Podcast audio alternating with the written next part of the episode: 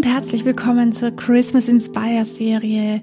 Jeden Tag bis Weihnachten gibt's einen kurzen, knackigen Tipp rund um Songwriting und um Musik, Kreativität und ein bisschen Weihnachten natürlich. Mein Name ist Barbara Wilczek, ich bin Songwriter, Topliner und Podcaster. Und in der heutigen Folge widmen wir uns alle Sängerinnen und Sänger da draußen, nämlich dem Weg zu einer unverwechselbaren Stimme. Was macht dich einzigartig? Starten wir mit dem Kern deiner Persönlichkeit. Deine Stimme ist nicht nur ein Ton, sondern spiegelt deine Identität wider. Überlege dir, welche Gefühle, Geschichten und Emotionen du durch deine Musik vermitteln möchtest.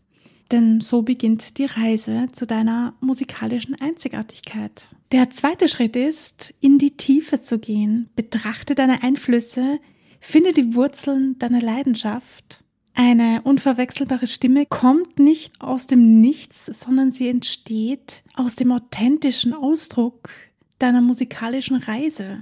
Und dazu gehört natürlich auch, was du in deiner Kindheit für Musik gehört hast und mit welcher Musik du beeinflusst wurdest. Nun folge dem Weg des Ausdrucks, experimentiere mit verschiedenen Stilen, Tonlagen und Ausdrucksformen. Deine Stimme kann sehr vielseitig sein. Finde heraus, wie du deine Emotionen am besten übermitteln kannst und scheue dich nicht davor, dass deine Stimme oder wenn deine Stimme ein bisschen anders klingt als die der anderen. Denn das macht sie einzigartig und das ist gut. Eine unverwechselbare Stimme zu haben, ist kein statisches Element.